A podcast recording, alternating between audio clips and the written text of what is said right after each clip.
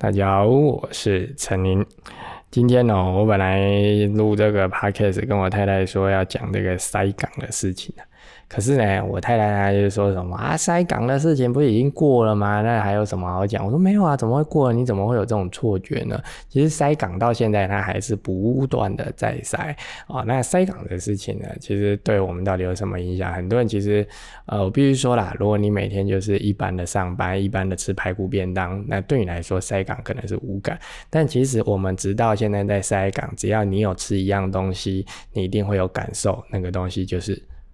薯条，薯条这个问题呢，真的就是我们这个塞港见证的哦。其实，在我的这一年中啊，见证了两个东西，塞港对我造成莫大影响啊。第一个呢，就是薯条；第二个呢，是 Find 的喇叭。哦，之前啦，哦，我们先讲这个 Fine 的喇叭，因为这个故事大家可能会比较熟悉一点。之前这个长龙不是有一艘船叫长次号嘛，卡在苏伊士运河啊。那其实呢，在苏伊士运河那时候，我还有拍一支影片哦，就是说，呃，因为。这个从如果从地中海，然后经过苏伊士运河，然后到这个印度洋，再到太平洋这边的话，会比较快嘛。所以通常欧洲的航线它都是走这个苏伊士运河。那长龙如果卡在那边的话，那等于大家都不用过哦，就大家都不用过。那这个是最开始的塞哦。那现在我们这个台湾作为一个塞子被拔掉了嘛？哦，大家过了。可是现在新的问题出来了，就是很多很多的货塞在港里面出不来哦，货。出不去，货也进不来。哎，你听完觉得很奇怪啊？为什么呢？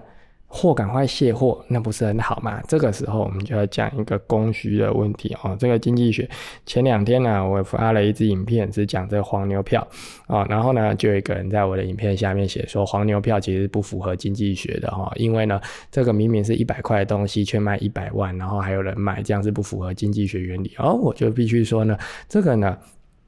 有的时候呢，你千万要把这个经济学的原理呢，跟你的共产主义思想呢，把它分开来。因为呢，你会认为说一个东西它卖一百块哦，它规定卖一百块，我们就只能用一百块来买啊，这个是非常集权的政府才会做的事情呢。一个自由的政府呢，它是不会做这样的事情，它会尊重这个。市场机制，也就是说呢，你东西呀，如果它的需求越大，那它的价格就会越高。比如说呢，像这个呃五月天演唱会的门票，它一场嘛就卖个一万张票啊，那你如果错过这一万张票呢，那你下次就没有啦，你就可能要等明年啦。那这一万张票呢，它就在那边，所以呢。他就算最贵最贵好一张卖你四千八好了，可是呢，总会有人买不到的嘛。那买不到的人，他就去跟黄牛买啊。那黄牛他知道说，哦，这张票其实用四万八也会有人买。那四万八的价格开出去的，然后呢，你也愿意用四万八的价格去买它，那么呢，boom。你们的成交金额就出来了，这就是四万八。在什么地方可以看到呢？就是拍卖市场啊，你去看那个苏比那个那个呃苏士比拍卖啊，他们不就是这样子吗？这个东西如果它越稀有，那拍卖的价格它越高，这就是一个均衡的成交价格嘛。那这种东西才叫做经济原理哦。你说哦，什么叫做这个东西啊？它应该要卖一百块，然后哦，就大家规定它只能卖一百块，不能用一百万买它。这个东西不叫经济原理，这叫集权政府哦。所以是完全。错误的想法。那为什么要先讲这个均衡价格的问题呢？因为呢，现在呢有一个非常有趣的事情，就是货不要把它拖进来，反而会赚的更多。什么意思呢？你看哦，今天呢，我们如果说假设卫生纸现在是五十块好了，一串卫生纸是五十块。但是呢，我们这个卫生纸不是在台湾生产的，而是在国外生产的。然后国外生产之后再运来台湾的话，那么呢，这个卫生纸呢，都把它送到港之后，那么它现在卖出去的价格是多少？是五十块嘛，对不对？可是呢，如果他不要拿出来呢？我们现在都有很多理由借口嘛，可以说哦，这东西塞港啊，所以拿不出来啊，这东西卡在海关啊，拿不出来啊。那这个时候呢，台湾的卫生纸就会越来越少，越来越少，就好像你现在去全联呢，你发现架子上面呢一盒鸡蛋都没有。这个时候呢，原本鸡蛋一盒四十块，但是因为你买不到，那这个时候我们把鸡蛋调成六十块、七十块、八十块。那你对这个鸡蛋有刚需的人，你一天不吃鸡蛋你会死。那么呢？你八十块你就会买，同样的道理，卫生纸呢原本一串五十块啊，那你说呃我今天需要这个卫生纸擦屁股，那我没有卫生纸不能擦屁股，我今天就不去上厕所了，那你第一天可以忍，第二天可以忍，到第三天的时候你忍不住了，可是你没有卫生纸啊，然后你去全联发现卫生纸涨价涨成七十块，那你买不买？你第一天不想买，第二天不想买，到第三天的时候，你因为真的是真的是记在被屌哦，真的是憋不住了。哦，那你就会冲去全联，结果你发现，哎，卫生纸变成一百块，但是不行，我真的忍不住了，所以一百块卫生纸就提了一串，然后就回家去上厕所。说，那就是为什么在厕所外面的那个卫生纸十块钱只有两小包，因为他知道你很急，所以他十块钱卖你两小包，你还是得买。哦，这就是这样子。哦，为什么在在那个。饭店里面的这个饮料啦，或者是刚刚讲的，就是在这个呃这个厕所外面的卫生纸啊，或者是厕所外面的保险套啊，总是卖的特别贵，就是因为呢，他知道你有非常急迫的需求，所以他卖的特别贵，你也得买，不然你就是不要上。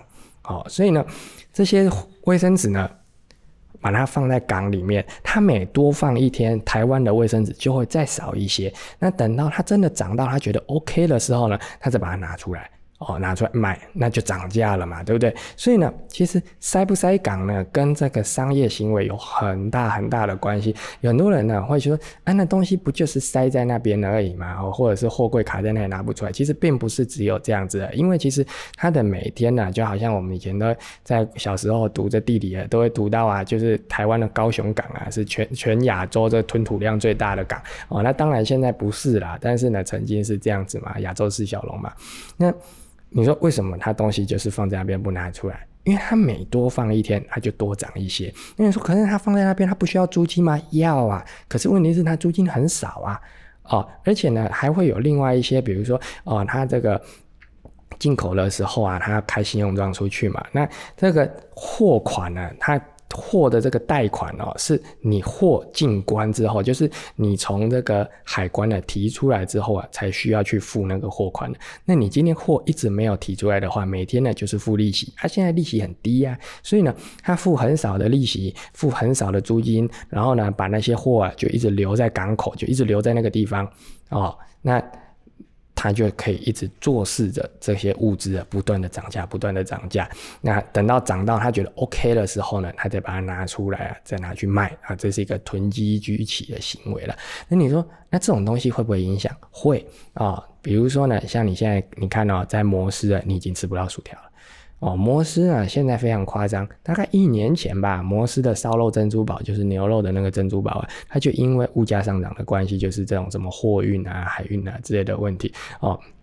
它就是烧肉珍珠堡，每天限量十颗，一个门市限量十颗了，超离谱的哦。那现在呢，连薯条都限量哦。原本呢，你还可以用 app 点餐呢，有薯条，现在呢，已经没有薯条。你甚至打电话去问他有没有薯条，他说不好意思，今天薯条卖完。为什么？就是因为这种货运的问题啊，导致这薯条的成本太高了。那有些。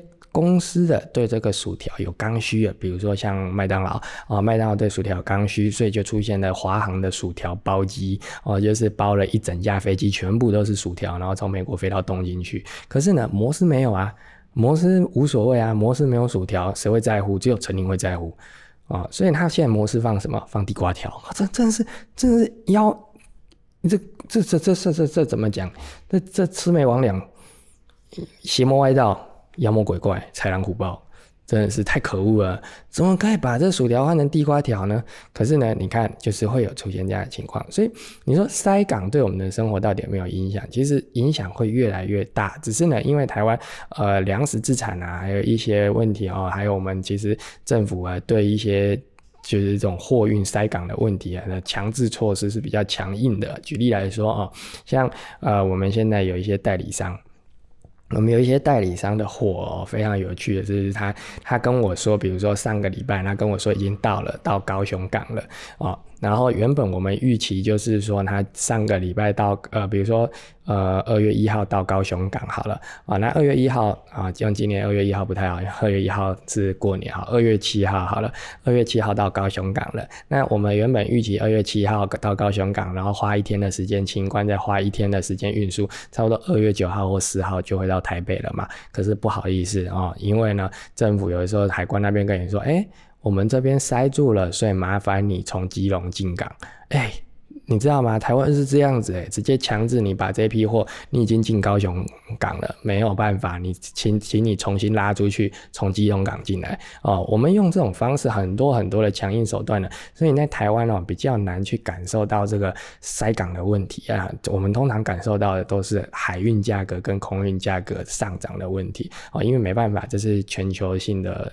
涨价嘛，像我前阵子想要买一张椅子哦，就想要买一张德国的椅子，那结果呢，问了代理商，那代理商跟我说，就是呃运进来差不多要五个礼拜，那我说那不然这样好了，你帮我用空运。